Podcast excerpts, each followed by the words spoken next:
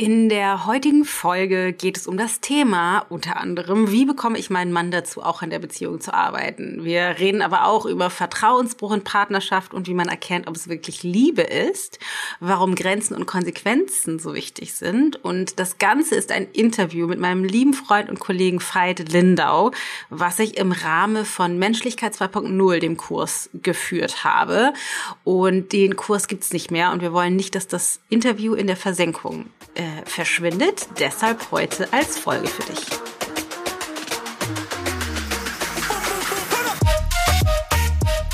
Jede Beziehung hat ein Beziehungskonto. Also auch unsere Beziehung zum Beispiel schon, obwohl wir uns noch gar nicht so lange kennen, hat jetzt gerade ein Beziehungskonto. Wenn wir Sachen in dieses Beziehungskonto ein Zahlen, die die Beziehung stärken, die das Vertrauen stärken, dann wächst dieses Beziehungskonto. Und dann, und das ist die gute Nachricht, dann kann diese Beziehung auch mal einen Vertrauensbruch hinnehmen.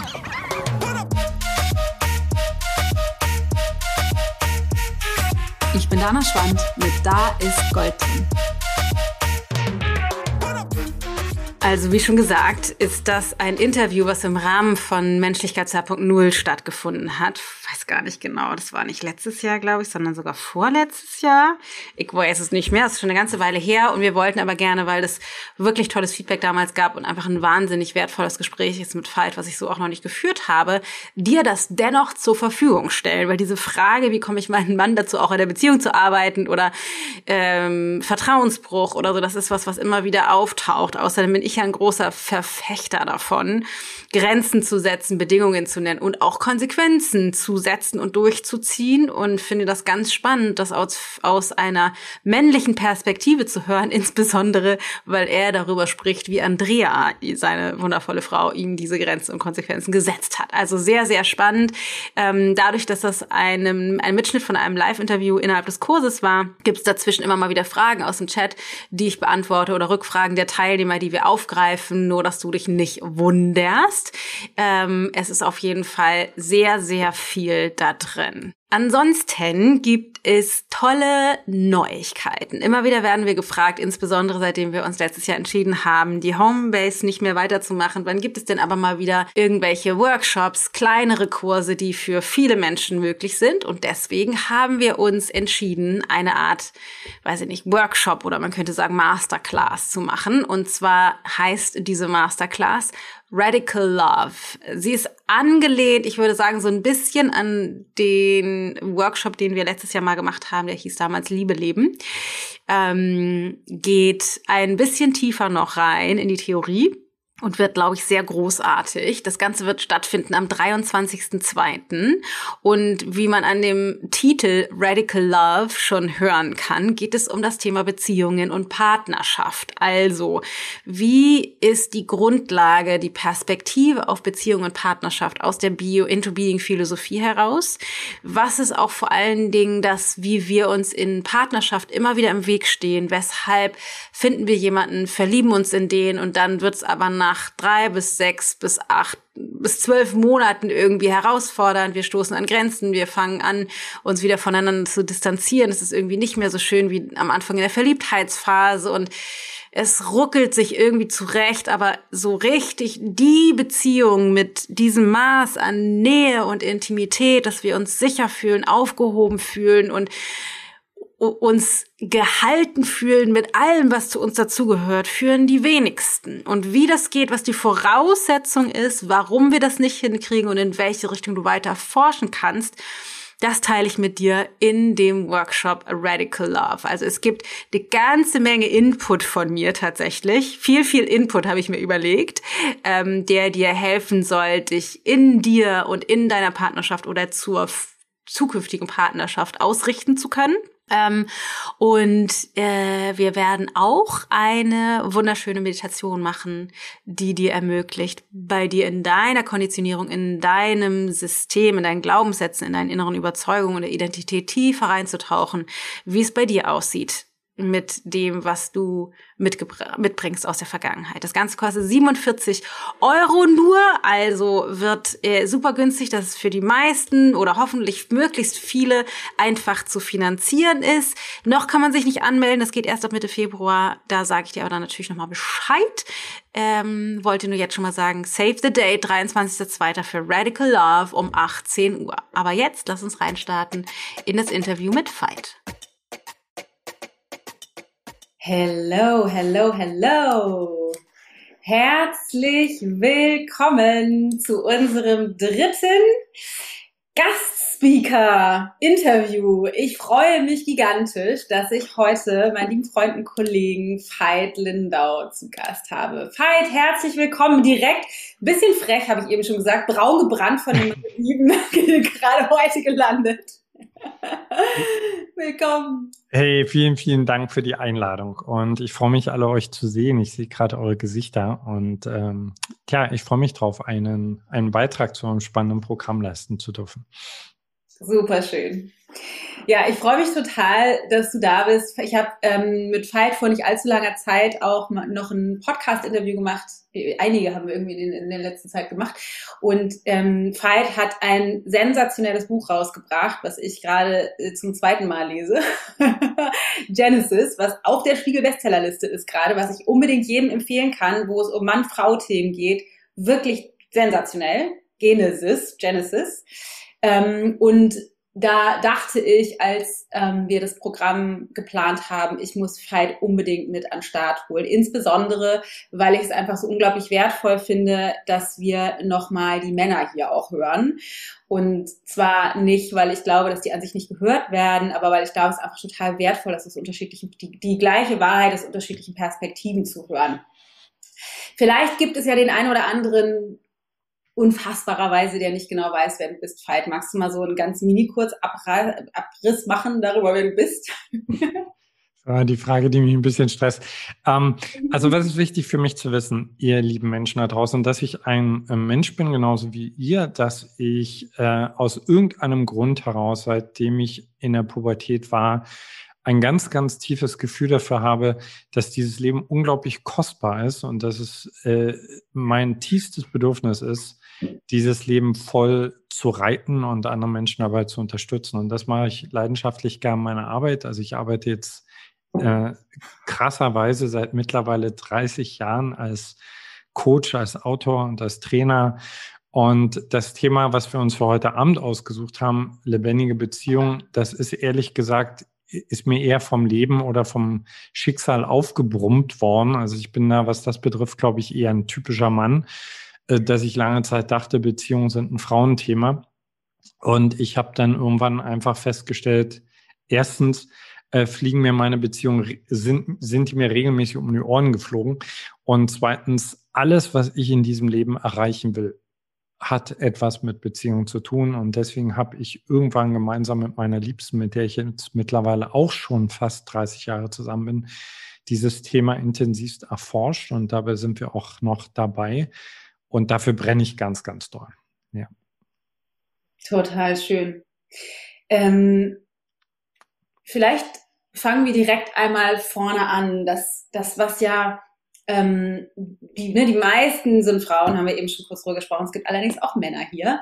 Aber die, die Frage, die ja viele Frauen bewegt, ist, wie kriege ich meinen Mann denn dazu, ähm, mitzumachen? Also die, die Männer zu erreichen, die noch nicht auf dem Weg sind, sich eben auch persönlich weiterzuentwickeln oder über Beziehungen. Vielleicht müssen die noch nicht mal irgendwelche Seminare besuchen, aber der will nicht mit mir reden. Wie kriege ich die Männer eingeladen, mitzumachen oder, was ich ja immer spannend finde, zu gucken, und da hast du ja auch eine Menge drüber zu sagen, warum machen die nicht sowieso schon mit?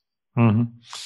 Äh, es ist äh, spannenderweise, es ist die Frage, die mir von Frauen jetzt auch gerade nachdem, ich habe äh, im Zuge der Veröffentlichung des Buchs ganz viele Interviews gegeben. Es ist die Top Nummer eins Frage, die mir ganz, ganz viele Frauen gestellt haben. Und erstmal möchte ich sagen, dass ich das sehr, sehr gut verstehen kann, liebe Frauen, weil ihr, und das ist keine Schleimerei, sondern das sehe ich tatsächlich so evolutionär gesehen für mich diejenigen seid, also die einen viel, viel tieferen Instinkt dafür haben, eine Ahnung davon haben, was Beziehung sein kann und deswegen äh, also auf ganz, ganz vielen Ebenen einfach leiden, wenn, wenn sich dieses Potenzial, was, was für euch sozusagen spürbar im Raum steht, wenn sich das nicht erfüllt, wenn das nicht auf die Erde kommt. Das heißt, das Bedürfnis, die Sehnsucht danach, die kann ich total gut verstehen. Ich glaube allerdings, dass die Taktik, die die meisten Frauen an den Tag legen, um einen Mann einzuladen, in Anführungsstrichen mit aufs Spielfeld zu kommen, die falsche ist. Also grob vereinfacht, wenn jemand bis jetzt zu dem Spiel, zu dem ihr ihn einladet, nicht Ja sagt, dann deswegen, weil sein Gehirn auf dieses Spiel schaut und im Augenblick noch keine Vorteile daran erkennt, das Spiel mit euch zu spielen. Und das mag jetzt erstmal völlig deromantisierend klingen. Ich möchte gern sagen, ich bin in der Tiefe meines Herzens der absolute Romantiker, aber ich glaube, dass eine gesunde Romantik äh, es richtig gut vertragen kann, wenn wir auch mal ganz nüchtern auf Sachen schauen. Also wenn ihr überzeugt davon seid, dass euer Angebot attraktiv ist, ja, also ihr bietet eine Beziehung an und ihr seid wirklich zutiefst davon überzeugt, ey, der Mann, also wir bleiben jetzt einfach mal bei der heterosexuellen Beziehung, der, das wäre ein wirkliches Geschenk für ihn solltet ihr zwei Sachen auf gar keinen Fall machen. Erstens in eine Battle-Position zu gehen. Ich erkläre gleich auch noch mehr dazu, was ich meine. Und die zweite Position, etwas zu fordern. Mit dem Fordern ist vielleicht noch viel einfacher einzusehen. Äh, ihr habt niemand von uns, niemand von uns hat das Recht, irgendetwas einzufordern. Also wann immer wir einfordern, äh, sind wir erstmal schon mal auf dem falschen Terrain, weil es, es, es gibt nirgendwo eine Verpflichtung, ja, miteinander das Beziehungsspiel zu spielen und äh, zweitens fordern äh, blockiert den Spielmodus. Also in dem Augenblick, wenn ich mitspielen muss, spiele ich eigentlich gar nicht mehr wirklich, sondern ich leiste meinen Pflichtbeitrag. Das, was die meisten Frauen allerdings machen, ist betteln. Und Betteln kann sich sehr versteckt zeigen, indem du zum Beispiel über Jahre hinweg immer wieder an seine Tür klopfst, um etwas bittest, was eigentlich total offensichtlich dein Geburtsrecht ist, dass du das haben solltest. Und wenn er dann nichts macht, einfach nichts zu machen. Das heißt, äh, im Grunde genommen hältst du dein Spiel an. Also wenn wir bei der Metapher bleiben, du gehst aufs Spielfeld, du hast einen unglaublich spannenden Ball, du weißt, hey, dieses Spiel könnte total abgehen, dann bittest du diesen Typen richtig mitzuspielen und er macht es einfach nicht. Und was die meisten Frauen dann machen, ist, sie bleiben einfach in dieser Warteschlaufe stehen.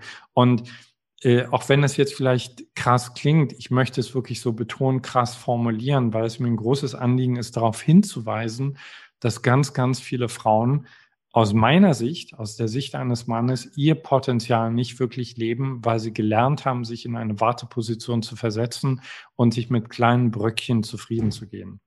Was wäre die?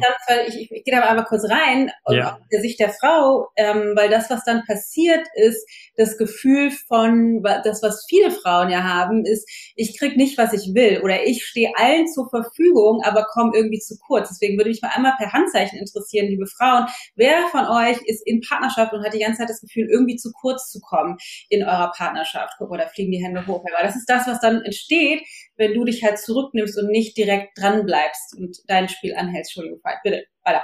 Ja, und jetzt, äh, jetzt gibt's äh, einen Teufelskreislauf, ja, weil in dem Augenblick, wenn du nicht das bekommst, was dir zusteht, ähm, sinkt dein Selbstwert. Das kannst du eigentlich gar nicht verhindern. Der, der, der sinkt einfach so. Und während dein Selbstwert sinkt, fängst du an, so, du gehst immer mehr in die bettelnde Position, ja.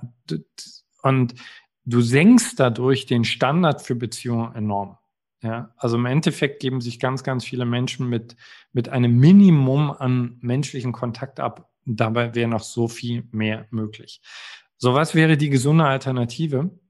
Die gesunde Alternative, und das betrifft nicht nur Frauen, das betrifft genauso Männer, ist, dass wir uns die, die Zeit nehmen, und mein Verständnis ist danach, dass es, dass ihr das ja auch gerade macht, äh, dass wir uns erstmal mal die Zeit nehmen, uns hinzusetzen, mal völlig egal, was mir beigebracht worden ist, was mir die Gesellschaft erzählt, was mir meine Mutter vorgelebt hat. Was würde mich in meinen Beziehungen wirklich erfüllen? Also welches Spiel würde mich persönlich total antörnen? Ja. So, das überhaupt erstmal zu formulieren als eine Vision und dann auf den Mann zuzugehen, den ihr auserwählt habt und sagen, ich lade dich ein. Ich lade dich ein, dieses Spiel mit mir zu spielen. Und jetzt, jetzt wird's ganz spannend. In dem Augenblick, wenn du einen anderen Menschen, diesen Mann zu diesem Spiel einlädst, ist es wichtig, in diesem Spiel etwas zu implementieren, was ihm auch Spaß macht. Also solange mein, ich auf der Zuschauerbank sitze und auf das Spiel da unten schaue und mein Gehirn denkt, brauche ich eigentlich nicht, gehe ich nicht aufs Spielfeld. Und das Problem ist, dass ganz, ganz viele Frauen versuchen, Männer auf eine Art und Weise zu motivieren, wie sie sich motivieren würden, aufs Spielfeld zu kommen. Aber meistens ticken männliche Gehirne einfach anders. Ja. Jetzt müsstest du das aber auch noch auflösen, ne? Das ist jetzt fies, finde ich ein bisschen. Den Rest sehen Sie nach der Werbepause. okay. Also, ähm, ich meine, ich, ich muss, möchte natürlich mal dazu sagen, ich maß mir um Gottes Willen nicht an, für alle Männer zu sprechen. Das geht ja gar nicht. Ne? Aber so ein paar Sachen, ich rede oft mit Männern darüber, ein paar Sachen sind, glaube ich, schon ziemlich generell vertreten. Also erstmal ist wichtig zu verstehen, äh, ein Mann wird automatisch viel, viel mehr nach dir schauen, also dich viel mehr in deinem Wert erkennen, wenn er merkt, dass du ihn nicht brauchst. Also in dem Augenblick, wenn du anfängst, ihn zu brauchen, sinkt deine erotische Anziehungskraft einfach in den Keller. Punkt. Ist so. Ja, da würde ich direkt mal, das finde ich nämlich einen super, super wichtigen Aspekt, weil was man dann ja denken könnte, diese Platt, dieser platte Tipp aus Frauenzeitschriften macht dich rar. Also so im Sinne von, von tu, tu so, als wäre es anders. Darum geht's eben nicht, nee. sondern im Kern dir selbst genug zu sein und dein Spiel zu spielen, eben nicht dich, wie du gerade gesagt hast, in Warteschleife zu bringen, sondern dein Spiel zu spielen oder dass wir als Frauen unser Spiel spielen und die dann einladen, aber wenn sie nicht dabei sind, dann uns eben nicht runterzufahren. Exakt. Also äh, um Gottes Willen, also ich, ich, ich hasse diese, diese platten Ratgebersprüche, diese Machtspielchen weil das ist ja immer noch total fixiert auf die andere Seite, ja. Sondern wirklich anzufangen.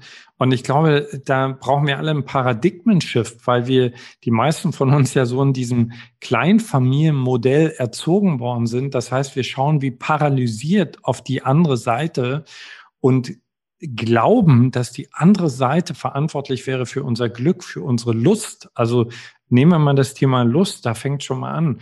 Also wenn ich als Mann oder als Frau lerne, erstmal mit mir alleine extrem lustvoll zu sein, baue ich meinen Energiekörper aus. Ich und ich strahle was ganz, ganz anderes aus als ein Mensch, der die ganze Zeit denkt, ich brauche jemanden, ich brauche jemanden, ich brauche jemanden. Also um, um es auf einen Nenner zu bringen, je mehr Spaß ihr mit euch und mit euren Schwestern habt, umso faszinierender werdet ihr für Männer. Punkt Nummer eins. Punkt Nummer zwei. Äh, Männer gehen, auch wenn das auch wiederum romantisch vielleicht erstmal ein bisschen abfacken klingt, Männer gehen ganz häufig, wenn sie ehrlich sind, unter anderen Prämissen in eine Beziehung rein. Das heißt, sie haben andere Werte.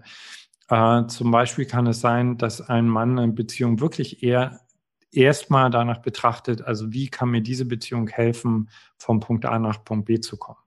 So, das heißt, da kann man jetzt sagen, das ist aber doof, ich will, dass du meine Werte hast, oder ich kann sagen, ich will aber, dass dein Gehirn total anspringt. Also wenn ich will, dass zwei Menschen, drei Menschen, zehn Menschen zusammenkommen und ein geiles Spiel miteinander spielen, brauchen wir gemeinsam eine Vision, die alle Gehirne total erregt. Das heißt, du kennst den Mann, den du einladen willst zu deinem Spiel am besten. Wenn du anfängst, den mal in Ruhe zu beobachten, wirst du feststellen, es ist relativ simpel, was so ein männliches Hirn erregt. Und das muss in die Vision eurer Beziehung rein. Wenn du willst, dass der nicht nur eine Pflichtkur abliefert, sondern dass er sagt, das ist super geil. Wo bist du? Ich habe Bock auf das nächste Spiel mit dir.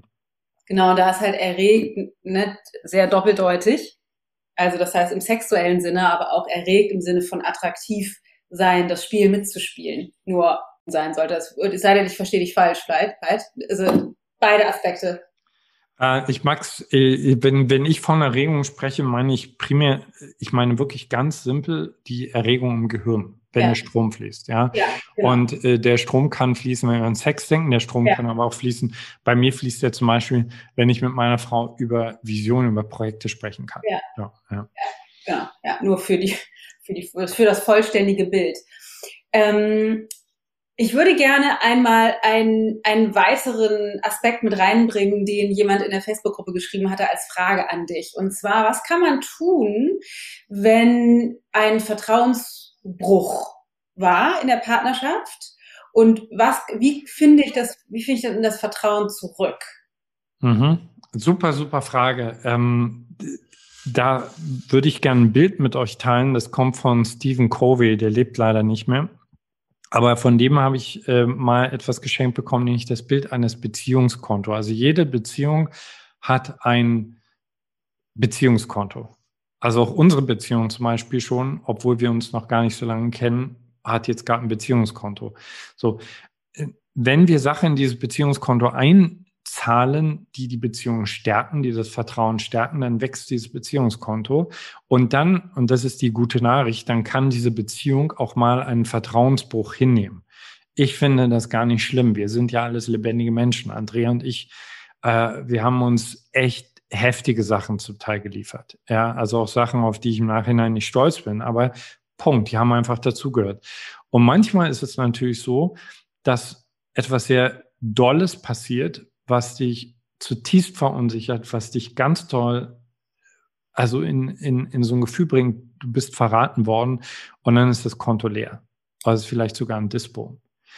Was viele jetzt denken ist, okay, das war's. Aber ich kann euch sagen, ich habe wirklich in diesen 30 Jahren ganz, ganz viele Paare begleitet, die zum Teil aus, aus wirklich finstersten Krisen heraus ins Licht gegangen sind. Das Erste, was ihr braucht, ist die ehrlich, die ganz, ganz ehrliche Frage an beide Beteiligten. Wollen wir daraus? Wollen wir es nochmal versuchen?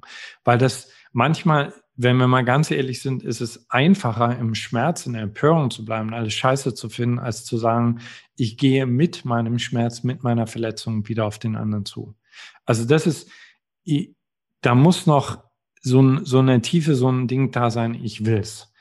Das betone ich deswegen so, weil ich habe die Erfahrung gemacht, wenn, wenn bei Frauen die Tür zu ist, dann ist sie einfach zu. Ja, also, und dann ist es auch cool und fair, das ehrlich anzusprechen. Aber wenn du spürst, die Tür ist noch offen, super. So. Aber und dann tatsächlich einmal noch ja. mal, äh, einmal noch mal hervorheben. Ich finde das super wichtig, dass du das sagst. Es ist tatsächlich exakt das Gleiche, was ich auch immer sage. Es ist die absolute Grundvoraussetzung, um überhaupt zu gucken, wie geht das? Weil oft ist es ja so, und das steckt auch in der Frage, die gepostet wurde, wie kann ich das machen? Aber die Frage, die immer vorher kommen muss, ist es, seid ihr überhaupt auf dem Spielfeld diese Frage beantworten zu müssen oder nicht. Und zwar beide. Das heißt, es müssen beide unabhängig voneinander oder miteinander für sich selbst jeweils klären, gibt es dieses Spiel, wollen wir dieses Spielfeld überhaupt betreten? Weil das ist Hard Work, wie jede Partnerschaft, ne? Die 28 Jahre von euch waren kein Zuckerschlecken, die 18 von uns waren jetzt auch nicht die ganze Zeit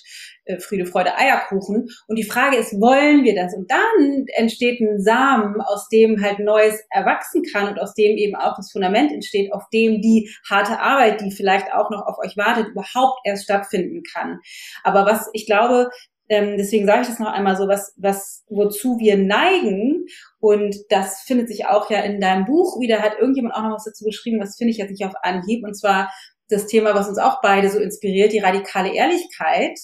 Wirklich auch mich hinzusetzen mit, und meinem Partner ernsthaft zu, wenn ich mir klar bin, ich will das, trotzdem mich hinzusetzen mit meinem Partner oder meiner Partnerin und wirklich nochmal ehrlich zu fragen, willst du das wirklich? Also wirklich auch dran zu bleiben, um das Fundament zu schaffen, weil sonst baut ihr auf Sand. Voll, voll, voll d'accord. Ich würde sogar noch einen Schritt zurückgehen, Dana, und würde sagen, paradoxerweise ist manchmal der Eintritt in ein neues Spiel die Bereitschaft, erstmal ganz ehrlich Nein zu sagen. Ja. ja. Also ich glaube, dass gerade bei Frauen beobachte ich das viel, viel mehr als bei Männern. Es ist wie so eine Verpflichtung da, eine antrainierte Verpflichtung. ich müsste immer im Ja sein, ja. Aber manchmal kann es hilfreich sein, einfach zu sagen, ich bin, ich, wenn ich ganz ehrlich bin, ich bin gerade nicht im Ja, ja. Ich bin gerade im Nein, lass mich in Ruhe. Und ganz häufig habe ich in unserer Arbeit festgestellt, wenn, wenn sich Beziehungspartner auch das erstmal ehrlich erlauben, kann sich daraus schon wieder das Ja entwickeln. So. Und wenn das Ja da ist, denn jetzt komme ich wieder zum Beziehungskonto zurück, dann geht es wirklich darum, konsequent in dieses Beziehungskonto einzuzahlen. Das heißt, äh, alles, was die Beziehung stärkt, das beginnt bei Zuverlässigkeit.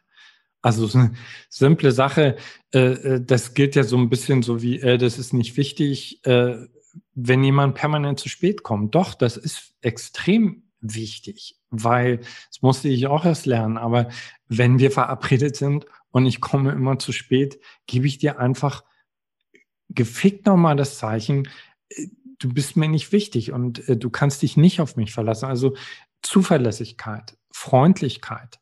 Äh, Freundlichkeit geht auch, wenn man gerade sehr im Schmerz ist. Kann man freundlich miteinander sein. Ähm, aufeinander zugehen, füreinander da sein, also wirklich mal konsequent einzahlen in die Beziehung, bis das Beziehungskonto wieder gestärkt ist. Und natürlich auch, wenn etwas vorgekommen ist, was euch ganz doll verletzt hat, dann braucht ihr einen Raum für die Vergebungsarbeit. Ja? Also auch das habe ich oft beobachtet, dass Frauen ganz, ganz schnell wieder sozusagen da raus wollen, wieder sagen wollen, ich will wieder in, in ich will in die Harmonie, ich will in die Offenheit. Und also ich, ich kann zum Beispiel sagen, ich habe äh, ich habe äh, erst nicht verstanden, warum Andrea über bestimmte Dinge, die sie, also in den, gerade in den ersten drei, vier, fünf Jahren haben wir uns wirklich ordentlich ein paar Sachen geleistet, ja. Warum sie immer wieder darüber sprechen musste später, bis ich irgendwann gemerkt habe, hey, das ist immer wie eine noch feinere Schicht, was sie dahergibt. Und es ist wichtig, dass dieser Raum dafür da ist, dass der Raum dafür da ist, dass du alle deine Gefühle mitteilen kannst. Ja, was daran ähm, glaube ich, total wichtig ist zu verstehen, dass für denjenigen, der sich gerade was geleistet hat, was auch immer das ist, dass der so sehr mit einem starken Rückgrat einfach stehen bleibt und Verantwortung dafür übernimmt, was er getan hat oder sie getan hat, dass der andere das immer wieder sagen darf. Und zwar nicht, um drauf rumzureiten und Vorwürfe zu machen und einen Faustpfand zu haben. Das würde natürlich nicht funktionieren, das einfach nur zu nutzen, um die Beziehung in Distanz zu halten, sondern um das tatsächlich zu verarbeiten. Ist vielleicht wichtig, nochmal den Unterschied zu verstehen, weil es gibt ja auch die andere Situation, dass einer dann immer wieder das, das rausholt, als aber du hast damals, darum geht's nicht, sondern es geht darum, so einen Raum zu kreieren, eben in dem Vergebung oder auch Heilung passieren kann. Und vielleicht kannst du nochmal was dazu sagen, ähm, wenn es andersrum ist. Das heißt, wenn, wenn die Person, die fragt, jetzt die in der Facebook-Gruppe geschrieben hat, wenn die ähm, einen Vertrauensbruch von dem anderen erlebt hat, wie kann ich wenn der oder diejenige vielleicht auch nicht hier jetzt aber im Kurs dabei ist, wie, was, was es wäre sozusagen ein, ein Schritt, wie ich da so aus der Position heraus rangehen kann. Mein, meinst du jetzt, wenn ich derjenige bin, der den Vertrauensbruch erlitten hat oder ja, den ausgelöst genau. hat? Ja, wenn ich betrogen wurde oder so jetzt als Teilnehmer und so, okay, was mache ich denn jetzt? Wie komme ich wieder ins Vertrauen? Äh, indem ich mich bewusst meinem Misstrauen stelle. Ja, also ich, ich glaube, da gibt es oft so ein, so ein falsches Verständnis oder da werden zwei Sachen in einen Topf geworfen, nämlich Vertrauen und Glauben. Ja, also wenn wir in eine Beziehung gehen, wir wollen glauben, dass alles gut geht und das ist menschlich. Ja, und dann passieren Sachen, die uns verletzen und spätestens ab diesem Punkt wissen wir einfach, ich kann nicht hundertprozentig vertrauen. Ja, und ich persönlich finde, das ist gesund. Also ich werde extrem misstrauisch, wenn jemand von mir verlangt, dass ich mir hundertprozentig vertraue. Egal, ob es in, einer privaten Beziehung ist oder als Businesspartner, sage ich mir, äh, das kannst du ja nicht von mir verlangen. Du bist Mensch, ich bin Mensch. Da kann alles Mögliche passieren. Ja? Ich bringe nur ganz einfach. Total gerne, vielleicht einfach nur, um es anzudocken an das, was wir äh, in der letzten Woche besprochen mhm. haben. Ähm, ich unterscheide das gerne zwischen Vertrauen und blindem Vertrauen. Also, mhm. dass es nicht darum geht, wie, ne, einfach diese Hundertprozentigkeit sozusagen, sowas wie ich gehe über die Straße und vertraue, es kommt kein Auto, hatte ich als Beispiel. Darum geht's nicht. Das können wir einfach nicht, weil Leben ist Leben. Sondern es mhm. geht schon darum, nach links und rechts zu gucken, also achtsam zu sein. Ähm, genau, das nur als Andockung an das, was wir gemacht haben. Exakt. Also ich vertraue darauf, dass Dinge schiefgehen können. Ich vertraue darauf, dass wir, äh, selbst wenn, wenn wir uns alle, alle Mühe geben, vielleicht doch mal wieder ins Fettnäpfchen treten. Ich vertraue darauf, dass es passieren kann, dass du, wenn du mal auf einer Betriebsfeier bist und äh, einen über die Maßen trinkst, äh, keine Ahnung, mit jemand anderen knutschen in der Ecke landest. Und äh, was ist denn wirklich Vertrauen, Dana oder ihr lieben Frauen? Äh, äh, will ich denn mein Vertrauen wirklich darauf aufbauen, dass ich denke, der andere wäre hundertprozentig vertrauenswürdig oder möchte ich eigentlich in den Zustand kommen als Mensch, dass ich sage, hey, selbst wenn in unserer Beziehung mal was passiert, was schmerzhaft ist, ich vertraue mir. Ich vertraue, dass ich diesen Schmerz aushalten kann. Ich vertraue, dass ich es adressieren kann. Ich vertraue, dass ich meine Wut adressieren kann. Ich vertraue, dass ich Konsequenzen auslösen kann. Ich vertraue mir persönlich. Ja, das ist ja, das ist, das ist auch, was ich immer sage. Das heißt, die Grundlage ist das Vertrauen in mich selbst. Und ich sage gerne auch sowas wie in das Leben, also in das Leben selbst, dass ich mit dem Leben umgehen kann oder dass das Leben das, was es mir serviert, ähm, dass ich einfach, dass es, dass es in Ordnung ist und dass, dass ich den, den Weg da durch oder da raus finde. Und ich würde sagen, dass das, also ich finde das ganz schön, wie du das gerade gesagt hast, dass das Vertrauen, also ich vertraue darauf, ähm, dass auch Dinge passieren, die vielleicht schmerzhaft sein werden. Und das eine ist natürlich jetzt schon, ich sag mal, verhältnismäßig extrem. Mein Partner knutscht rum oder geht tatsächlich fremd. Aber es gibt ja auch kleine Vertrauensbrüche, so wie du gesagt hast, wir sind verabredet und er kommt zu spät oder verpasst einen Termin oder hat mir was zugesagt und hält sich dann doch nicht dran. Es gibt ja so, so Kleinigkeiten und an der Stelle ist es, ähm, ist es, glaube ich, genauso wie du sagst, total wichtig, dieses, also mir selbst die Wahrheit darüber zu sagen, wo mein Vertrauen vielleicht missbraucht wird. Also da einfach auch ehrlich mit mir zu sein und dann zu sagen, okay, ich habe den auf, ich sag mal, auf dem Spielfeld, um in deiner Sprache zu bleiben, eingeladen. Wir haben einen Termin und der ist aber zum Anpfiff nicht da. Dann ist das eben auch ein Ausdruck von nicht mitspielen und das dann nicht einfach hinzunehmen, einmal, zweimal, zehnmal, drei Jahre, fünf Jahre, zehn Jahre, Dekaden, sondern darauf zu dann achtsam mir selbst gegenüber zu sein oder achtungsvoll und dabei zu bleiben und zu sagen so, nee, äh, so funktioniert dieses Spiel nicht. Und da finde ich es ganz schön zu sehen, wie halt Vertrauen funktioniert mir selbst gegenüber, weil wenn ich mir selbst ehrlich gegenüber bin, dann kann ich das nicht, es ist, kann ich mich nicht selbst verarschen und sagen, so, naja, zehn Minuten, egal. Oder wie würdest du das sehen? Genau, also bleiben wir mal bei diesem konkreten Beispiel ich kann den anderen ja nicht zwingen, pünktlich zu kommen. Ja? Ich kann ihm sehr klar und deutlich zeigen, was es für mich bedeutet, warum das für mich wichtig ist. Ich kann ihm ganz klar sagen, hey, pass auf, Schatz, wenn du mir zeigen willst, dass du wirklich mich meinst und dass du mich liebst und dass dir diese Beziehung ist, kommst du pünktlich. So. Ab diesem Punkt bin ich, habe ich meinen Part geliefert, ja. Und wenn der andere dann immer noch, aus welchem Grund auch immer nicht pünktlich sein kann, komme ich in die Position des Bettelns, da sind wir wieder bei dem anderen Bild, wenn ich das mit mir machen lasse. Ja. ja. So, ein super Beispiel ist, also äh, all diejenigen unter euch, die Freunde haben, die nicht pünktlich sind, ja, und euch dann vielleicht sowas erzählen von, na, so sind sie halt so und sie können nicht anders. Fragt die mal, ob die schon mal einen Flieger verpasst haben. Keiner von denen hat ein Flugzeug verpasst. Keiner von denen würde auf die Idee kommen, im Flughafen Ärger zu machen, weil der Flieger pünktlich abfliegt. Warum?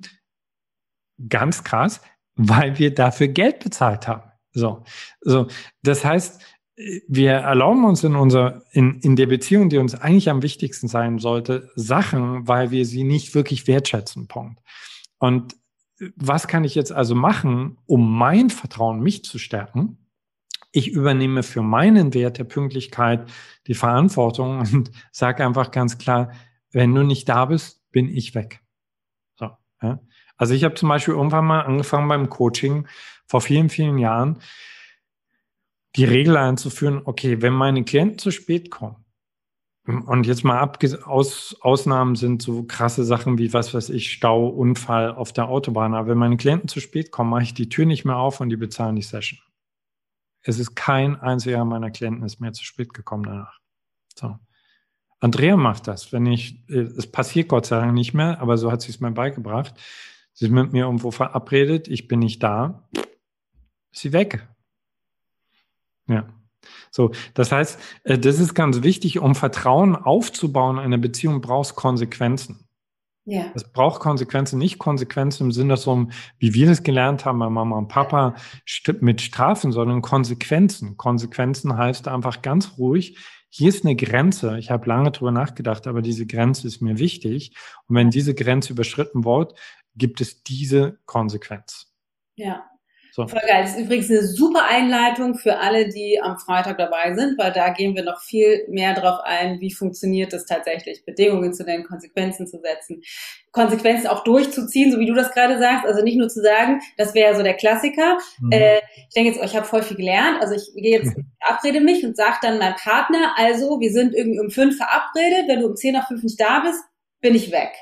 Und dann kommt der um, um neuneinhalb nach und ich bin eigentlich am Einpacken und will eigentlich gerade losgehen und jetzt ist er aber da und sagt, ach komm, jetzt bin ich aber doch da, jetzt stell dich so an, dann bleibe ich eben doch da. Es geht halt dann eben auch darum, die Konsequenzen durchzuziehen und nicht uns wieder in diese, in diese Schlaufe zu begeben, von der du vorhin gesprochen hast, dieses doch wieder abwarten und nicht die Konsequenzen, sondern wir müssen es dann eben auch durchsetzen. Und das ist ja für uns Frauen, ich glaube, das ist für Männer ein bisschen leichter, manchmal schwierig, weil sich das so hart anfühlt, weil uns das total gegen unsere innere Natur geht. Und da müssen wir aber erkennen, und es ist so unfassbar wichtig, das zu lernen, dass es nicht um Härte geht, sondern es geht um die, die Achtung vor uns selbst und um den Schlüssel zu der Beziehung, die wir uns eigentlich wünschen zu diesen Menschen. Es ist, äh, einer meiner wichtigsten Mentoren hat mal zu mir gesagt, die höchste Form von Liebe ist die des Schwertes. Weißt du, also äh, uns immer wieder zu vergeben, Ja und Abend zu sagen, uns zu knuddeln, das ist nicht wirklich die Kunst. Aber wie du schon sagst, an einer Stelle das schwer zu ziehen und zu sagen, ich habe diese Ko Konsequenz angezündet, ich und ich, ich, hier in dieser Stelle ziehe ich das Schwert und ich ziehe die Linie. Dafür musst du emotional auf den Zug gehen und du musst bereit sein. Äh, und ich, ich, ich äh, werfe jetzt mal eine steile These als Mann in den Raum, äh, dich der Achillesferse zu stellen, die die meisten Frauen verletzbar macht in ihrer Beziehung, nämlich alleine zu sein. Ja. So, und solange das der Typ spürt, ich plaudere jetzt aus dem Nähkästchen, also Männer oft nicht froh drüber, aber solange der Mann an eurer Seite spürt, äh, dass ihr ihm vielleicht ein Ohr abkaut mit irgendwelchen möglichen Konsequenzen, aber im Endeffekt nicht bereit seid, das schwer zu ziehen, wird er einfach so weitermachen. Ja, yeah. ich würde gerne hier nochmal in den Chat reingehen. Und zwar hat Maike geschrieben, ich habe vor neun Jahren einen anderen Mann geküsst, als ich meinen Mann rausgeschmissen hatte, da er mich als selbstverständlich angesehen hatte. Und danach habe ich ihm das gesagt. Er meinte, dass er damit gut leben kann und sobald es um Berufsevents, Reisen geht, fängt er an davon zu träumen, dass ich ihn betrüge. Wir sprechen drüber und er sagt, dass er nicht weiß, wie er das wegbekommt. Und ich frage ihn, was kann ich tun? Und er sagt, er weiß es nicht. Das macht mich echt traurig. Was sagst du dazu? Mhm. Also, wenn ich als Mann eine Angst entwickle, dass meine Frau mich verlassen könnte, ja, oder mich betrügen könnte, kann zwei Gründe haben. Erstens, die Frau ist tatsächlich sexuell nicht integer, ja. Und sexuell nicht integer fängt bei mir, da muss ich vielleicht ein bisschen mehr ausholen, fängt bei, in unserer Definition fängt sexuelle Integrität lange, lange vor Küssen etc. an. So, äh, das ist eine Art, wie du als Frau deinen Energieraum öffnest für andere Männer. Ohne, du musst ihn nicht mal berühren, aber wenn auch nur so eine leichte Möglichkeit in der Luft liegt, ja, und dein Mann ist nicht blöd und der kriegt das mit, dann liegt quasi immer diese Möglichkeit in der Luft. Ja. Es gibt eine ganz schöne Definition äh, aus, dem, aus dem Buddhismus, die ich gerade finde, die dafür total hilfreich ist. Und zwar verhalte dich niemals, niemals so, wie ähm, oder andersrum formuliert, verhalte dich immer so, als wenn du gerade Arm in Arm mit deinem Partner irgendwo langlaufen würdest. Auch wenn er nicht dabei ist. Also das heißt, keine, wie du gerade gesagt hast, ne, keinen Raum zu öffnen, dir immer vorzustellen, du bist gerade bei deinem Partner im Arm. Ich meine, es gibt sicherlich auch einige die auch da den Raum öffnen würden im Arm des Partners. Das will ich jetzt nicht abstreiten, aber ich glaube, den meisten, bei den meisten äh, ist es wahrscheinlich eher so, wenn der Partner nicht direkt ist. Das nur als kleine Ergänzung. Also da muss ich jetzt sagen, Dana, dass ich das ganz schrecklich finde. Also ich weiß ja nicht, wie ja. das. Äh, ja, also ich möchte gern, wenn ich irgendwo alleine bin, mir nicht immer vorstellen, dass ich Andrea einen Arm halte, sondern ich möchte einfach in mir vollständig sein und ich möchte einfach in ja. mir als Mann äh, hundertprozentig klar darin sein, was ich mit sexueller Energie machen möchte. Ja. ja, ich meine nur, dass es halt hilfreich ist, gerade wenn ich mir nicht so, wenn, wenn ich ungeübt bin darin oder ungeschult darin, dann kann das ein hilfreiches Tool sein, um zu gucken, wenn das die Vereinbarung mit meinem Partner ist, ob das, das, was ich tue, noch okay ist oder nicht. Und natürlich geht es darum, in der Integrität mit mir selbst zu sein, keine Frage. Mhm. Also noch zu der, zu der Frage von den Damen zurück. Äh, wenn der Mann es träumt, ist immer eine super Einladung, ganz, ganz ehrlich zu schauen, gibt es eventuell in mir so ein kleines offenes Türchen. Ja? Durch das ich vielleicht nicht, ich würde niemals durchgehen, aber irgendwie diese Tür ist offen und ich spiele vielleicht mal meine Gedanken mit etc. Weil was uns allen klar sein muss, äh, wir sehen Beziehungen sehr grob als zwei Körper kommen aufeinander, aber tatsächlich sind, sind es zwei Mentalfelder, die miteinander zu tun haben und wir können nichts voreinander verbergen. Das heißt, alles, was in mir passiert, kommt auch bei dem anderen unbewusst an. So, der zweite Grund kann allerdings auch sein, dass der Mann in sich unsicher ist. Ja, also wenn ich als Mann nicht wirklich von meinem Wert weiß, ja, und deswegen eine Angst entwickle, dass meine Frau meinen Wert nicht sehen könnte und deswegen in dem Augenblick, wenn ich aus der Tür rausgehe, äh, sich sofort in die Arme von jemand anderen stürzt, dann ist das Problem nicht darüber zu lösen, dass du als Frau ihm tausendmal die Treue schwörst, sondern da muss der Kerl einfach seine Eier richtig äh, zu sich zurückholen und da muss er lernen, für sich wirklich gerade zu stehen. Und das wiederum hat viel damit zu tun, dass der Mann aufhört, aus so einem ich weiß jetzt nicht, ob es den Mann betrifft, aber viele Männer, Männer, befinden sich, was das betrifft, in so einer Art von Ningel- und Jammerposition von einem kleinen Jungen, sondern einfach zu sagen, hey, ich übernehme die Verantwortung für meine Ängste. Punkt. Und ich lerne meinen Wert kennen. Das heißt ja nicht, dass es nicht dennoch passieren kann. Leben ist gefährlich. Aber da sind wir wieder bei dem Thema Vertrauen. Ich gehe aus der Tür raus. Ich gehe auf diese Betriebsreise mit dem tiefen Vertrauen, dass immer alles passieren kann, dass ich aber meinen Wert kenne. Ja, ich finde es total schön, dass du das gerade so, äh, ge, ähm, ich würde das nennen, so gesplittet hast. Einmal zu erkennen, also dass ich erkenne, was hat das mit mir zu tun. Das ist total schön, weil das machen wir ganz viel in den letzten Wochen. Das heißt, wenn ich die Erfahrung mache mit einem Partner, der diese Träume hat, dann hat es eben auch was mit mir zu tun und wie kann ich meine Straßenseite sauber machen oder überprüfen, wie bin ich mit meinem Mentalfeld oder Energiefeld. Gibt es vielleicht doch irgendetwas, was in, mein, in meinem System, was ermöglicht, dass ich jetzt diese Erfahrung mache mit diesem Mann, also wirklich bei mir zu bleiben. Und das andere wäre eher eine Möglichkeit, mit dem Partner nochmal ins Gespräch zu gehen oder dass er für sich oder sie, es kann ja auch andersrum sein, ähm, für sich schaut, was da eventuell noch dahinter steckt. Das ist dann aber nicht mehr meine Spielwiese. Ne, und das zu lernen, deswegen ist es total schön, dass du beides sagst, das zu lernen, auseinander zu dividieren und zu gucken, was ist bei mir, was ist bei dem anderen, ist halt so wichtig, um nicht immer dann so, ja, aber wie kriege ich das weg, dass er diese Träume hat? Also das, ne, das, da sind wir ja so schnell drin, sondern das zu sehen, okay, was hat es mit mir zu tun und mich darum zu kümmern was hat es mit ihm oder ihr zu tun und da eventuell ins Gespräch drüber zu gehen. Was ist der Unterschied zwischen Konsequenz und Strafe? Machen wir auch Freitag noch viel zu, aber mich würde dein Take on it interessieren. Frag Michaela. Also letzten Endes, unterm Strich ist eine Konsequenz auch immer eine Strafe. Ja, also im Sinne von, wenn ich den Flieger verpasse, bestrafe ich mich. Ja, ich bestrafe mich damit, ich habe den Flieger verpasst.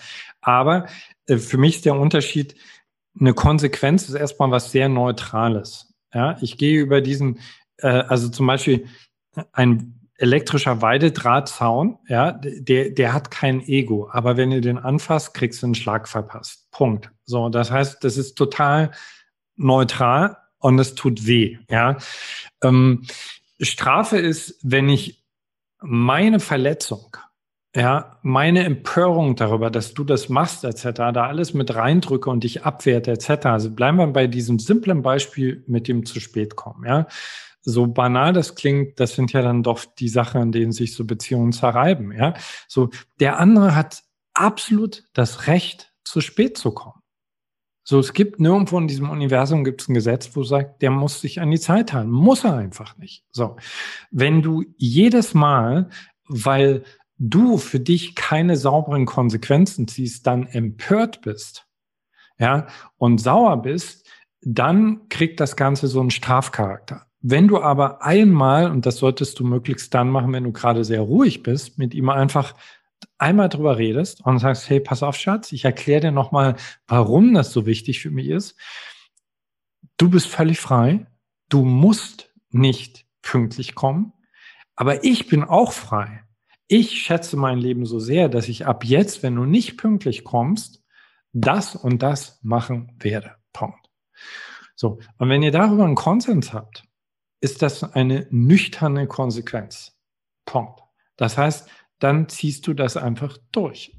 Wenn sich der andere dann dadurch bestraft fühlt, ist das sein kindlicher Junge, der da zum Tragen kommt, brauchst du gar nicht mehr drauf eingehen. Ja, wenn, wenn du wenn du dein Auto in, ins Parkverbot stehst und du kriegst einen Parkzettel, ja, man könnte sagen, es ist auch eine Strafe, aber es ist letzten Endes ist eine zu erwartende Konsequenz. Und mit der musst du einfach rechnen. Wenn der Bulle, der dir den Strafzettel verpasst, soll man nicht mal sagen, Polizist, äh, wenn, wenn, wenn der jetzt zusätzlich zu einem Strafzettel noch anfängt, emotional auf dich einzudreschen, ja, äh, was sind Sie für ein Versager etc., dann wird darauf so eine Strafe. Ansonsten ist es einfach eine Konsequenz. Also Konsequenz hat für mich den Vorteil, es wird eine Regel aufgestellt, die sollte kristallklar sein. Also du musst für dich vor allen Dingen, wenn du die Regel aufstellst, damit du dich nicht bescheißen kannst, genau definieren, wann wird diese Regel ausgelöst. Und was passiert dann? Punkt. Und dann ist, hast du die Möglichkeit, dein Ego rauszunehmen aus der Geschichte. Ja, das ist so geil. Sensationell erklärt, Veit. Vielen Dank. Voll mhm. cool. Mhm. Und es gibt eine Voraussetzung, die uns bewusst sein muss, die dafür erfüllt sein muss. Und zwar, du müsstest den moralischen Anspruch in die Tonne treten, dass es richtiger ist, pünktlich zu kommen, als nicht pünktlich zu kommen. Weil wir denken oft, naja, es ist ja wohl klar, dass man pünktlich kommt. Oder wenn er mich lieben würde, würde er auch pünktlich kommen. Wir haben so viele, so einen riesengroßen moralischen Überbau, jetzt bezogen auf das pünktlich kommen, aber das kann man auf alle Bereiche äh, adaptieren, ähm, an diese Sache gehängt, dass wir nicht mehr uns überhaupt auf diesem Spielfeld befinden, sagen zu können, so wie du das gerade gesa gesagt hast, ne, du darfst pünktlich kommen oder unpünktlich kommen. Und beides hat eine Konsequenz. Ne, das ist gesagt des Karmas. Und ich setze die Konsequenz fest, weil ich auf mich aufpassen muss. Das heißt, die, die Arbeit, die in uns ansteht, ist, und auch da machen wir tatsächlich noch was zu Freitag, dass wir verstehen, dass jedes Verhalten gleichgültig ist. Also nicht gleichgültig, sondern es hat beides die gleiche Gültigkeit. Und ja, wenn ich den elektrischen Zaun anfasse, das kann ich ja machen, gibt halt eine Konsequenz. Wenn ich zu spät komme, kann ich machen, gibt halt eine Konsequenz. Das heißt, ich muss in mir die innere Freiheit etablieren. Erst dann werde ich schaffen, diese Konsequenzen auch durchzuziehen, das sein zu lassen, dass das in Ordnung ist. Weil sonst denke ich vielleicht so, sitze ich dann und denke, ah, noch zehn, neun, acht und gehe und sitze dann aber mit Dampf aus den Ohren, komm zu Hause und wenn er dann eine Stunde später da ist oder sie, kriegt er doch die volle Breitseite. Das funktioniert halt nicht, weil dann war das nur als Schein Deal als Erziehungsmaßnahme eben doch als, also als Strafe getarnte Konsequenz. Ähm, das, und das ist wieder unsere eigene Arbeit, oder? Wie würdest du das sehen, Veit? Ja, genau. Also wir haben ja, wir haben ja nicht wirklich, wir bleiben bei diesem blöden Beispiel mit dem Pünktlichsein. Wir haben ja nicht wirklich ein Problem mit der Unpünktlichkeit des anderen. Wir haben ein Problem, weil unser Leben an der Stelle aufhört. Ja? ja? So, wir bringen uns in die Position eines Opfers.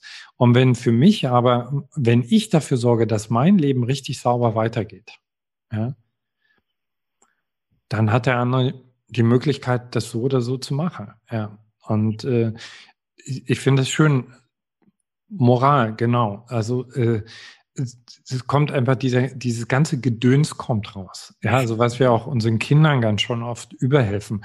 Was übrigens ein Grund ist, warum viele Erwachsene Probleme mit Pünktlichkeit haben und immer noch pubertär dagegen rebellieren, weil es ihnen einfach auf eine völlig bescheuerte Art und Weise beigebracht worden ist. Ja.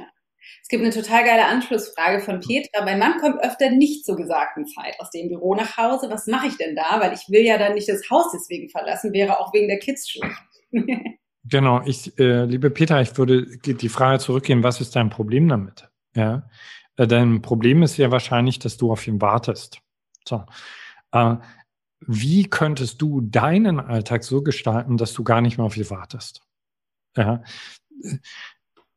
ich, ich, ich kann ein schönes Beispiel von mir bringen. Also bei uns war es früher so, also als wir noch in Berlin gewohnt haben, unser Büro war auf der gegenüberliegenden Straßenseite auf demselben Stockwerk. Das heißt, wir haben uns gegenseitig gesehen.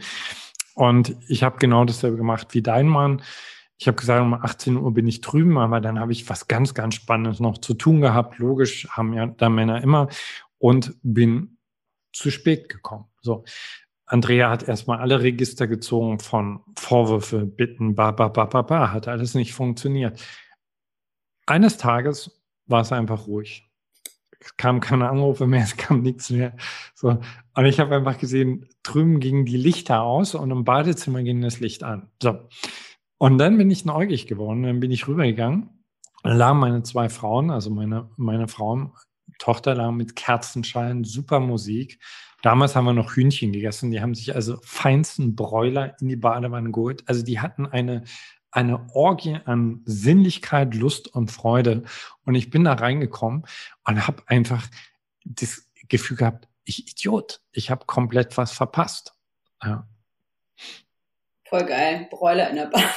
Ein cooles Bild. Ja. Vielen Dank fürs Teilen. Da noch eine Anschlussfrage und zwar, das finde ich mich auch ganz schön. Deine Tochter war jetzt mit in der Badewanne, die war vielleicht schon einen Hauch älter, weil Petra fragt nämlich dann, und wie ist es ähm, für die Kids, weil die warten ja auch. Ja, ich kann das nochmal sagen, hört auf zu warten.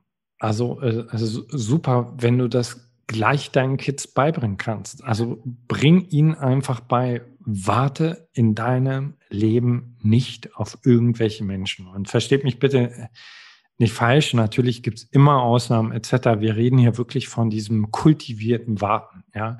Also stellt euch einfach vor, ihr wüsstet, am Ende dieser Woche ist euer Leben vorbei.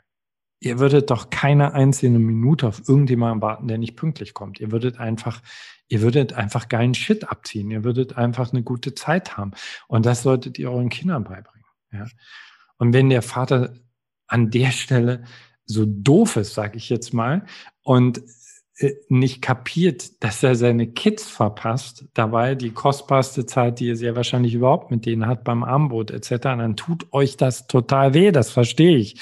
Aber der Typ wird das nicht darüber lernen, dass ihr an ihm rumhängt.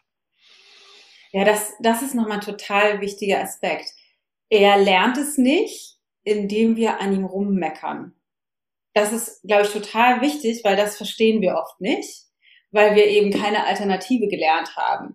Ähm, und da gilt es, glaube ich, also da gibt es, glaube ich, grundsätzliche Kommunikationsschwierigkeiten zwischen Männern und Frauen, von denen du auch schreibst, ähm, dass wir einfach immer so kommunizieren, wie wir aus unserer aus unserer geschlechtsgeprägten Art und Weise selbst denken und mit uns selbst auch reden und das bei dem anderen, und das gilt halt für Männer mit Frauen ja ganz genauso, ähm, eben nicht so ankommt, wie wir das denken. Deswegen finde ich das total wichtig.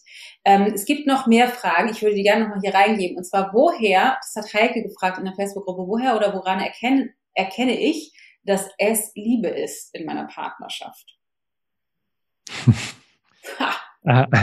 Heike, die Frage der Fragen.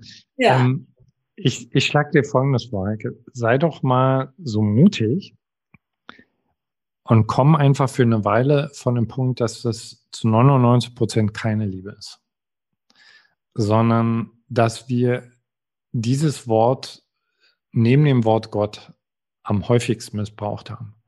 Wir sagen, ich liebe dich, wenn der Anblick des anderen uns gerade schöne Gefühle auslöst. Wir sagen, ich liebe dich, wenn wir gerade ein Kompliment von einem anderen gesagt haben, aber eigentlich sagen wir damit eigentlich immer mehr etwas darüber aus, was wir gerade fühlen. Also das, und ich weiß ja nicht, wie du, Heike, Liebe definierst, aber äh, also ich habe in diesen 30 Jahren Forschungsarbeit so oft schon gedacht, ich würde lieben, um dann im Nachhinein festzustellen, das war immer noch keine Liebe, dass ich angefangen habe, viel, viel, viel, viel weniger darüber zu reden, sondern erstmal einfach so ganz, ich sage jetzt mal, den Anspruch zurückzuschrauben, zu sagen, wie wäre es denn, wenn wir gar nicht mal von dem Punkt kommen, wir müssen uns jetzt gleich lieben. Vielleicht wissen wir gar nicht, was das ist. Vielleicht wissen wir als Spezies noch gar nicht, was Liebe wirklich sein könnte, sondern lass uns doch einfach mal simpel von einem Punkt kommen, da kommen zwei Menschen in einer lebendigen Beziehung zusammen und wir wollen Spaß haben. Wir wollen Spaß haben. Also wir wollen erstmal wirklich dafür sorgen, dass jeder von uns auf seine Kosten kommt. Und wenn sich daraus dann irgendwann mal was ergibt, was wir Liebe nennen, das ist ja cool. Aber ich glaube, dass wir uns viel, viel zu häufig äh, schon die nächste Enttäuschung vorprogrammieren weil wir dieses Wort für Sachen verwenden, die nichts wirklich mit Liebe zu tun haben. Ja, voll, ist total schön, wirklich total schön deine Antwort, weil wir haben, ich glaube, das war letzte Woche auch über die Liebe gesprochen und ich, also meine, ich definiere das einmal als die Liebe an sich die universelle Liebe, die Essenz, aus der wir alle sind, wo du gerade sagst, wir als Spezies meiner Meinung nach auch noch gar nicht so weit sind, die wirklich zu erfahren und etwas, was ich dingliche Liebe, Liebe nenne. Also dinglich im Sinne von, ich liebe dich, weil ich jetzt gerade schöne Gefühle habe. Das ist ja auch nicht schlecht oder falsch, aber das, ähm, das ist total schön zu, zu sagen, erstmal zusammenzukommen, zusammen eine gute Zeit zu haben und und letztendlich würde ich das zumindest sagen, dadurch über das Aneinander und Miteinander wachsen immer mehr in die Essenz von Liebe reinzugleiten, die mich eigentlich ausmacht und sie fühlen zu können durch das gemeinsame Miteinander, was aber nicht wirklich was damit zu tun hat mit dem Ich liebe dich. Ähm, es gibt noch mehr Fragen. Jessie fragt, ich bin sehr gespannt, wie kann ich mehr meine eigene männliche Energie stärken bzw. leben, ohne das auf die männliche Art und Weise zu tun? Ähm, Jessie, liebe Jessie, wenn ich jetzt, äh, wenn wir uns jetzt gegenüber sitzen würde, würde, würde ich dich erstmal fragen, was ist denn die männliche Art und Weise und was genau stört dich denn daran? Ich, mhm. äh, ich, ich ahne, glaube ich, aus welcher Richtung das kommt. Äh, ich glaube auch, dass wir Männer zum Teil eine Form von Ausdruck gefunden haben für Männlichkeit, die für uns und für diesen Planeten nicht förderlich ist. Und gleichzeitig glaube ich, dass Männer aber auch zum Teil Sachen gut machen, die euch vielleicht erstmal sehr fremd erscheinen, aber die ist total simpel. Also es ist einfach cool, will ich damit sagen, sich mal ein paar gute männliche Vorbilder zu suchen. Also Männer, von denen du sagst, hey, den, denen vertraue ich und da spüre ich auch ein gewisses Maß an Respekt und ich schaue mal an, wie die Männlichkeit leben. Punkt Nummer eins. Ja. Hm. Punkt Nummer zwei ist, ist, dich einfach zu fragen, und das möchte ich dir gerne nicht abnehmen, was für dich eigentlich Männlichkeit bedeutet, weil vielleicht definierst du das ganz anders als ich. Ja, was bedeutet denn Männlichkeit für dich? Also für mich zum Beispiel Konsequenzen zu ziehen, eine männliche Qualität. Nicht eine Männerqualität, sondern eine männliche Qualität. Äh, Logos einzuschalten, äh, nicht bei jedem schönen Gefühl zu sagen, ich liebe, ich liebe dich, sondern zu sagen, hey, ich denke mir noch mal eine Weile länger drüber nach, ist für mich eine männliche Qualität. Aber was ist es denn für dich?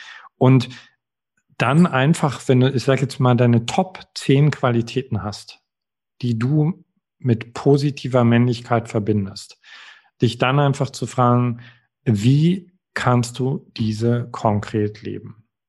Ja, und das ganz praktisch zu machen. Also das, also ich habe zum Beispiel, wenn, wenn das in, in meinen Coachings bei Frauen auftaucht, das Thema, äh, das geht von, äh, dass ich ihnen Bücher empfehle, die sie normalerweise nie lesen würden, weil die sehr männlich, sehr, sehr logoslastig geschrieben sind, bis hin zu, dass äh, ich sie dazu einlade, mal zum Boxunterricht zu gehen um ihre Aggression zu spüren. Aggression ist auch etwas sehr Männliches. Die ja leider oft, ähm, oder leider, das ist irgendwie auch komisch ausgedrückt, aber dann überdeckt wird, weil es eben auch nicht sein darf, mhm. eine negative Bewertung darüber gibt und dann eben unterschwellig rauskommt, weil das halt keinen Raum kriegt, um durchzufließen. Ne? Finde ich total gut. Ähm, Uschi fragt, wie kann ich meinem Mann, meinem Mann helfen, wieder in seine Kraft zu kommen, da er eine Midlife-Krise hat? Ich, sage uns was ganz Hartes, Uschi, mit, aus voller Liebe. Lass ihn sterben. Äh, so, wenn es wirklich eine Midlife-Krise ist, dann muss der Mann in dieser Krise sterben. Und solange du an ihm rumziehst, solange du denkst, dass es dein Job ist, ihn da irgendwie durchzubegleiten, bist du ein zusätzliches Problem, was er hat. Also erstens, deine Sorge schwächt ihn. Ja, äh, ihr seid energetisch total miteinander verbunden. Das heißt, äh, also nimm äh, noch ein Bild als Bild. Also der steht kurz davor, auf die Abenteuerreise zu gehen. Also die Midlife Crisis ist für Männer wirklich ein Tod.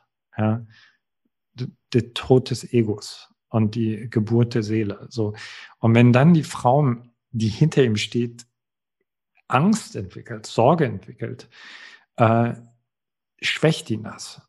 Sondern du bring dich in eine Position, dass du sagst, jammer ruhig rum, mach deine Sachen. Ja, es kann sein, du gehst dabei drauf, aber ich vertraue dir. So, Punkt. Punkt Nummer eins. Also lass ihn los, lass ihn sterben. Punkt Nummer zwei, kümmere dich voll um dich. Also die meisten Frauen, die ich dabei begleitet habe, ihre Männer loszulassen, hatten eigentlich ein ganz anderes Problem. Sie haben sich nicht voll gepackt. So. Das heißt, äh, das, was in dir defizitär ist, das, was du nicht voll in deiner Power, in deinem Saft lebst, das wird auf den anderen projiziert. Wenn du dich voll lebst, kommt diese Power bei ihm an. Sehr cool.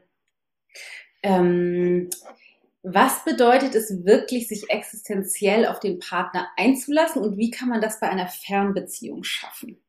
Ah, fangen wir mal mit, mit der zweiten, mit dem zweiten Teil an, das weiß ich nicht. Also ich, das, äh, äh, also ich könnte es nicht. Mhm. Ich könnte es nicht. Ich, äh, ich, äh, ich meine, ich arbeite extrem viel online, aber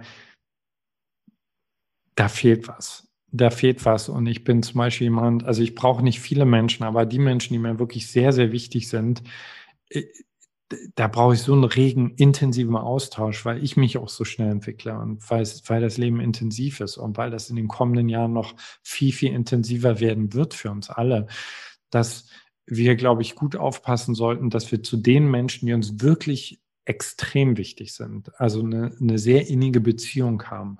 Und äh, ich könnte es nicht. Ja, so. Ähm, Vielleicht schließe ich da noch einmal ganz kurz an. Die Frage ist dann aber ja auch, ähm, zu welch oder mit welcher Absicht habe ich mir diese Erfahrung aktuell wieder erschaffen? Also was in meinem System will vielleicht auch auf einer Ebene diese Distanz und da vielleicht nochmal zu forschen, um diese Distanz aufzulösen. Also dann, es gibt ja Lösungen für Fernbeziehungen. Es gibt ja diverse Menschen, die auch nicht in Fernbeziehung leben. Also an sich ist es offensichtlich auch möglich, in, äh, in Nähe, physischer Nähe zu leben. Wenn ich mir das anders erschaffen habe, müsste ich mich vielleicht auch mit der Frage beschäftigen, zu welchem Zweck habe ich mir das so erschaffen und wie kann ich das dann, wenn ich das aufgelöst habe, was vielleicht der Nähe, der physischen Nähe bisher noch am Weg steht, dann den nächsten Schritt gehen, um das umzusetzen. Ja, es gibt ja zwei Arten von Fernbeziehungen. Ne? Also es gibt die eine, wo es so aussieht, als wenn zwei Menschen triftige Gründe hatten, nicht an einem selben Ort miteinander zu leben. Und dann gibt es eine andere Fernbeziehung, wenn zwei Menschen dasselbe Betten miteinander teilen, aber nicht schaffen, im, im selben geistigen Universum zu landen. Ja. Äh, womit wir bei der, äh, beim ersten Teil der Frage wären, existenziell einlassen, bedeutet für mich eigentlich nochmal einen Schritt zurückzutreten. Und bevor ich dir sage, dass ich mit dir in Beziehung sein will, mich zu fragen, warum will ich eigentlich überhaupt in Beziehung sein? Also existenziell einlassen ist äh, für Andrea und mich ein Synonym für eine Kernschmelze. Also was die meisten Menschen machen in Beziehungen, sie reiben ihre Egos aneinander. Und wenn wir mal ganz, ganz, ganz, ganz ehrlich sind, ja, und mal so das Wort Liebe rausnehmen, dann sind diese Ego-Beziehungen beruhen darauf und das ist total okay, ja. Wie können zwei Egos miteinander ein möglichst bequemes, sicheres System schaffen? Und das ist total legitim. Eine Kernschmelze ist aber was anderes. Eine Kernschmelze ist, ich gehe in eine Beziehung, weil ich erwachen will. Ja? Und erwachen bedeutet, ich muss bereit sein, mein Ego sterben zu lassen. Ich muss bereit sein, mich voll einzulassen, voll nackt zu sein. Also eine existenzielle Beziehung ist, kostet dich alles. Ja, aber das geht nicht aus dem Kopf heraus, sondern es geht nur, wenn erstens du an den Punkt kommst, dass du für dich realisierst, ich bin nicht hier, um sicher durchzukommen, ich bin hier, um zu erwachen. Und zweitens, indem du einen Partner oder eine Partnerin findest, die diese existenzielle Intensität mit dir teilt. Und äh, da muss man sehr, sehr ehrlich sein, weil wir, äh, ich glaube, die meisten von uns bewegen sich in psychospirituellen Szenen, wo, wo schnell mal so Worte in den Mund genommen werden wie Erwachen etc. Aber sobald wir wirklich ernsthaft sagen, ich will erwachen, kommt das Universum und sagt, okay, du willst erwachen, ich habe dich gehört, dann äh, äh, werde ich dir jetzt den Beziehungspartner maßgeschneidert senden, der dir nicht das gibt, was du willst, sondern das, was du brauchst. Und spätestens an dem Punkt haben wir meistens unser Gebet vergessen. das ist total voll schön. Wir kriegen immer den Partner, den wir brauchen. Das ist, da haben wir auch schon drüber gesprochen, genau, nämlich, dass, dass der Partner meistens der perfekte ist, auch wenn er gerade nicht so aussieht, weil er genau dazu nämlich dient, zu erwachen. Aber wenn wir das halt nicht wollen, wird es schmerzhaft äh, oder halt resignativ oder es führt zu Trennung, aber die Reibung, die Kernschmelze, ich sage auch immer Verschmelzung tatsächlich dazu, ist halt das, was wir eigentlich beabsichtigen. Und das beantwortet im Grunde auch die Frage, die Molken gerade noch reingegeben hat, wo findet man so einen Partner? Äh, was ich interpretieren würde, ist, dass da, ähm, dass da der auf sozusagen schon fertig entwickelt sein, also in diesem weiblichen Sinne fertig entwickelt sein müsste. Aber vielleicht kannst du abschließend noch einmal sagen, wo finde ich so einen Partner oder wo sieht so ein, wie sieht so ein Partner aus? Weil ich könnte mir vorstellen, dass es ein paar falsche Vorstellungen davon im Kopf gibt, wie der denn auszusehen hat, der oder die Partnerin. Also ich bin ein gutes Beispiel, ne? Weil wenn ihr jetzt meine Bücher lesen würdet oder seht mich auf den Seminaren, dann könntet ihr schnell der Illusion verfallen, der Fight ist ja ein ganz netter. Der Fight hat, der Fight hat auch nette Seiten, aber ich bin auch, äh, ich habe auch ein unvollkommenes Ego und ich bin manchmal ein Arschloch etc. Ähm, ich bin zum Teil extrem kompliziert, ich bin deftig. Äh, mit mir zusammenzuleben ist nicht einfach, es ist intensiv. So, wenn du, was, was ich damit sagen will, ist, wir sind alle so zugekleistert. Wir sind so zugekleistert mit Ideen darüber, wie der Partner oder die Partnerin sein sollte. Aber in dem Augenblick, das schwöre ich dir, wenn du aufrichtig, und das muss wirklich aufrichtig sein, ja, für dich zu einem Punkt kommst, dass du sagst, ich möchte in diesem Leben erwachen ist alles dein Partner. Dann ist der nächste Postbote dein Partner, dann ist der Mensch, der dich betrügt, der dich finanziell ausnimmt, dein Partner. Dann, weil äh, das Coole an diesem existenziellen Einlassen ist, dass, dass ich das, das ist so, als wenn du einem komplett anderen Universum lebst. Du erlebst denselben Scheiß, den alle Menschen erleben, aber du hast plötzlich eine andere innere Einstellung und du kannst diesen Scheiß in Gold verwandeln. Das heißt, die vielen, vielen Fehler, die dein Partner hat, es geht nicht mehr darum, dass er die alle abstellt, damit das ganz, ganz reibungslos passiert, sondern er ist dein Zen-Meister, deine Zen-Meisterin. Ja. Ja, super schön. Ich finde, das ist ein, ein optimales Schlusswort zu einem Mittwochabend. also der Partner, den du hast, ist dein Zen-Meister oder die Partnerin. Äh, vorausgesetzt, und das ist das, wo wir vorhin ja am Anfang drüber gesprochen haben, ihr seid beide, also ihr habt beide ein hundertprozentiges Ja für die Partnerschaft oder findet dahin oder sagt euch erstmal die Wahrheit, ja, es ist jetzt gerade tatsächlich kein hundertprozentiges, aber lasst uns mal zusammensetzen, weil wenn ihr die Basis erstmal habt, dann ist es auch okay, wenn du mal ein Arschloch bist oder er mal ein Arschloch oder sie mal ein Arschloch ist. Das ist einfach Teil von Leben. Selbst wenn, selbst wenn wir versuchen, besonders nett zu sein, kann unser Verhalten für den anderen trotzdem ja Arschlochverhalten sein. Und deswegen ist es, so ist halt Leben. Deswegen ist es voll schön, dass du sagst, ich vertraue darauf, dass auch Scheiß passiert. Ähm, äh, wie Brene Brown auch so schön sagt, wenn du dich auf den Weg der Weiterentwicklung begibst, dann ist es nicht so, dass du riskierst, dass auch Scheiße passiert, sondern du wählst bewusst, ich werde unter Garantie voll mit Gesicht im Kuhfladenland unter Garantie. Also ich wähle schon jetzt, es wird scheiße passieren. Deswegen habe ich ganz am Anfang des Programms schon erzählt, es wird nicht schön. es wird harte Arbeit und wir werden auch Spaß haben, aber das Ergebnis ist das, was wir uns wünschen. Deswegen, Veit, vielen Dank, dass du da warst. Vielen Dank, dass du dir die Zeit genommen hast braun gebrannt eingeflogen aus den Malediven. Vielen Dank für deine, die, die ganze Weisheit, die aus dir herausspricht, auch, dass du kein Blatt vor den Mund nimmst. Ich schätze äh, unsere Kooperation sehr an alle, die Informationen kauft, euch dieses neue Buch. Also die anderen sind sensationell bestimmt auch, die habe ich aber nicht gelesen. Genesis ist auf jeden Fall total toll. Ähm, folgt ihm überall, wo man ihm folgen kann. Veit, tausend Dank. Ich danke euch äh, für eure Aufmerksamkeit und ich wünsche euch ganz, ganz doll, dass, ah, dass, dass ihr euch total wichtig nehmt, also nicht in einem Ego-Sinne wichtig nehmt, aber dass, dass, dass, ihr, dass du dein Leben voll wichtig nimmst und dass du sagst, hey, ich habe das Recht, jeden Tag aufzustehen und in Beziehungen aufzuwachen, die rocken. Ja. So, krass, oder? Ich finde es so geil, das mal alles zu hören aus der Sicht des Mannes, der sozusagen die Konsequenzen zu spüren bekommt und der mit einer starken Frau an seiner Seite die Möglichkeit bekommt, selbst zu wachsen. Also einfach die Perspektive auf das Mannsein, über das Mannsein, über Bande gespielt aus der Sicht seiner Frau, aber auch wie er sieht, wie begrenzt er in seinem Mannsein eben ist, zum Beispiel bezogen auf Intuition oder diese Gefühle oder das sich auch reinbegeben auf eine, auf eine tiefe Art und Weise in Partnerschaft und dass die Frau, wir Frauen den Männern halt eben die Möglichkeit bieten können, da die Tiefe, in die Tiefe zu finden oder diese Tiefe zu erschaffen, wenn wir konsequent sind, wenn wir wirklich die Grenzen setzen, weil irgendetwas für uns nicht stimmt und diese Konsequenzen, die wir denn benennen, eben auch durchziehen, dass das unglaublich hilft. Also ich finde, die äh, Kommunikation von Veit ist tatsächlich, ich sag mal, radikal ehrlich und auch nicht nur ein Appell an die Frauen, sondern auch an die Männer und äh, finde das tatsächlich sensationell. Gefällt mir sehr gut.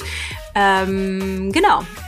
Ansonsten, äh, wenn du glaubst, dass diese Information nicht nur dir, sondern vielleicht auch deinem Partner, deiner Partnerin, deiner Freundin oder Mama oder weiß ich nicht, Arbeitskollegin helfen würde, dann eine dringende Bitte an dich.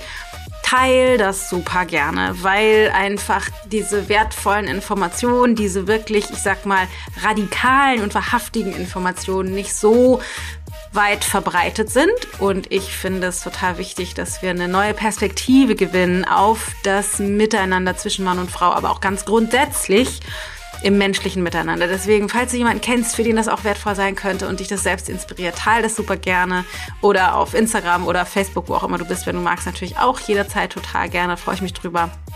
Hinterlass mir auch, wenn du magst, gerne einen Kommentar unter unserem Post auf Instagram at danaschwank.ichgold oder schick uns eine Mail oder hinterlass uns eine Rezension äh, mit deinen Gedanken zufolge. Das freut mich auch natürlich immer sehr.